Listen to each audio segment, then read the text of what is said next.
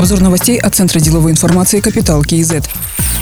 Счетный комитет провел аудит использования целевых трансфертов, выделенных из Национального фонда. Проверка коснулась 20 объектов. Общая сумма трансфертов – 290 миллиардов тенге. Кроме того, проанализировано расходование более 2 триллионов тенге, выделенных из Нацфонда по различным направлениям. Предварительные итоги аудита президенту представила глава счетного комитета Наталья Годунова. По итогам отчета президент дал поручение по преобразованию счетного комитета в высшую аудиторскую палату. Напомним, в марте текущего года президент сказал, что надо усилить парламентский контроль за качеством исполнения бюджета. Для этого предложил предложил счетный комитет преобразовать высшую аудиторскую палату, председатель которой должен два раза в год отчитываться перед депутатами Мажилиса.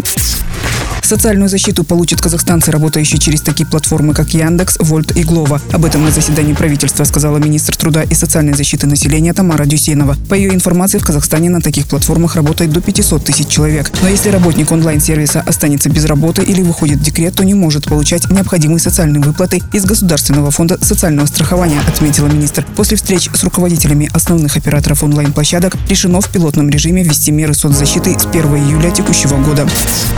Министерство сельского хозяйства планирует продлить действие квот на экспорт зерна и муки до 1 сентября. Напомним, до 15 июня введены ограничения на экспорт пшеницы в размере 1 миллиона тонн и 300 тысяч тонн муки. Из 1 миллиона тонн зерна 40% экспортировано, по муке порядка 70%. Как сообщалось, в апреле Казахстан ввел ограничения на экспорт зерна и муки. В Минсельхозе объяснили это тем, что надо обеспечить необходимый объем пшеницы на внутреннем рынке и сдержать рост цен на фоне увеличения мировых цен на продовольствие.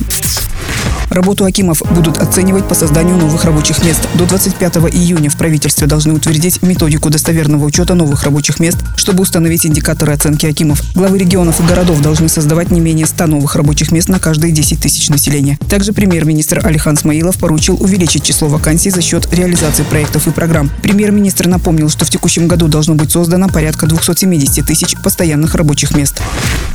Представлены итоги референдума по изменениям в Конституцию Казахстана. В голосовании приняли участие 7 миллионов 985 тысяч 769 граждан. Это более 68%. Более 77% от принявших участие в голосовании или 6 миллионов 163 тысячи 516 человек одобрили поправки в Конституцию. Это составляет абсолютное большинство в каждом из 17 регионов. Против проголосовали около 19% избирателей. При подсчете голосов не учли полтора процента бюллетеней. В них были выбраны оба варианта ответа. Еще порядка 2,5% признали недействительными. Таким образом, референдум считается состоявшимся.